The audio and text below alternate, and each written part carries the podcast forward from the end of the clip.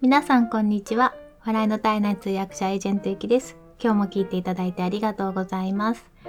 今日は珍しくというか初めて美容ネタをお話しします。もしかして男性の方はちょっと退屈かもしれないんですけれども、女性の方はこういう風に気遣ってるのかふんふんって聞き流していただければと思います。昨日ですね、もう5年以上通っている皮膚科の先生のところにお肌のメンテナンスに行ったんですね。それでそのことをツイッターでちょっとつぶやいたら、どんなことされてるんですかっていう風に聞かれたので、なので今日お話ししようかなと思いました。で、私はですね、えー、年齢を増すごとになんかお肌を褒められることが多くなったんですよ。学生の頃は、とかいうか、まあ、中学、高校、中学、高校はニキビで悩んでいて、で、ニキビの後はすっかり消えたんですけれども、学生の頃お肌にコンプレックスがあってすごく自分の肌が嫌だったんですね。でところがだんだんだんだんその肌を褒められることの方が多くなったんですよ。それでまあいろいろ気使ってる気を使ってることがあるのでその話を3つしたいなと思ってます。1つ目は紫外線を徹底的に避けてます。でこれはですね日本でも海外でもなんですけれども必ず日傘を持ち歩いてもう4月の中旬ぐらいから必ず日傘さしてますね。4月の中旬から10月過ぎぐらいまでは結構紫外線がきついなと思うので折りたたみじゃなくて普通の傘のちょっとちっちゃめのがあるんですけれども遮光100%のお気に入りの日傘があってそれを必ず昼間は持ち歩いてます。なのでお散歩も必ず行くとしても日が暮れてから行ってますし昼間出かける時は必ず日傘でも日傘してもやっぱり照り返しがあるので日焼け止めは塗ってます。うん、なのでそこは結構気使ってるかなと思いますね。2つ目は意外と自分の肌が弱いこともあってあのアルコールの入ってる化粧水などを使うとちょっと肌が傷むんですね。なのでもう最近はもうここ78年はお肌にすごく優しいドクターズコスメって呼ばれているものかで最近またちょっといいなと思って使い始めたのが実家の三重県の榊原温泉の化粧品のマロミっていうのがあるんですけどマロミの化粧水もアルコールフリーですごくお肌に優しくてで温泉水が入っててっていうので、まあ、本当に刺激が少ないものを今探して使ってます。なのであまりその化粧品でどうこうするっていうよりは本当にその保湿をするためだけの化粧水と乳液くらいしか買わないんですね。そこはあまりもうえっと、そこにはあんまり頭とお金と時間を使わないようにしてます。で最後にやってるのはもう専門家に委ねようと思って肌って排出器官って呼ばれてるじゃないですか。だからあんまりねなんかベタベタ塗っても良くなるものじゃないような気がするんですね。でもちろん乾燥するのは良くないしお肌に良くないものを塗っちゃいけないっていうその2つだけはあるんですけれども。なので保湿だけは自分でやってあとは専門家に委ねようと思って皮膚科に今2ヶ月に1回ぐらい通ってます。やってもらってるのはね、フォトフェイシャルっていうやつなんですよ。あの、もともとなんでまこのフォトフェイシャルをやり始めたかっていう、韓国に留学してた時、ソウルに留学してた時に1回やったんですよね。韓国ってすごくこの美容に目覚めた国じゃないですか。で、皆さん整形とかもね、本当に気軽にされてるような感じですよね日本に比べて。私も韓国に3ヶ月ぐらい留学していた時にいろいろとこう情報が入ってくるので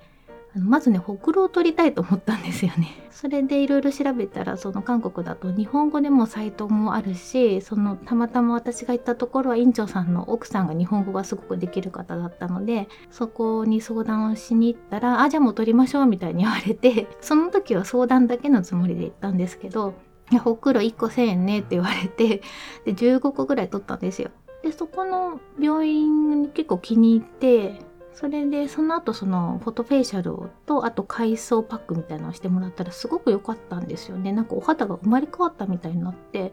あこれすごくいいなと思ってで日本に帰ってきたんです。で日本に帰ってきてもそういうのができたらいいなと思ってまあしばらく探していて見つけていってたんですけど意外と痛くてそのフォトフェイシャルっていうのが。で結構なんか痛みに毎回 顔にこう光を与え当てるんですけどレーザーじゃなくて結構ねバチバチってあのゴムをピシッて飛ばされたようなわかりますか？ゴムをビーって伸ばしてバチって痛いじゃないですか。あれのもうちょっと痛い感じのやつで結構痛みに耐えるような感じのところに通ってたんですね。で、わからないからまあこういうものかと思ってたんですけど、毎回一応皮膚科の先生に顔見せて「あ大丈夫ね」って言われたらその看護師さんかそのエステティシャンみたいな方助手の方が結局施術をしてくれるっていうとこだったんですよ。回数券買ってたんですけど5回買ったうち3回ぐらい消化したところで倒産しちゃってでおはがきが来てもう倒産しましたみたいな感じでええー、と思って結局その2回分は損しちゃったんですけどもうそういうとこは嫌だなと思ってもうちょっといろいろ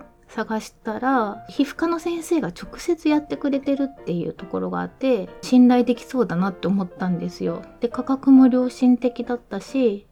で行ってみたらすごく良かったんですよね。で今もそこにずっと通い続けてます。その先生がそのねフォトフェイシャルの機械も、まあ、私は機械いじったことないから分かんないんですけどただね当てるだけじゃなくて当て方とか角度とかいろいろなんか種類があって。でそのそれをまあ使いこなしてるらしいんですね。学会に出たりとか研究会に出たりとかしてそういうのもすごく勉強してやってるってことでもう本人はそのもう機械のプロみたいな感じで やってらっしゃるのでやっぱりそのお医者さん自身が皮膚科の先生自身がやってくれてるっていうところが私はすごく信頼が受けていいなと思ってでもその先生自体も面白いので2ヶ月に一遍女子トーク を繰り広げるのも楽しいしあとはあの普通の一般皮膚科の資料療もしてくれるのでジンマシンが出た時とかに薬も処方箋でもらえたりビタミン C もらえたりとかするので重宝して行ってますでやっぱりそこに本当に今もう56年通ってるんですけど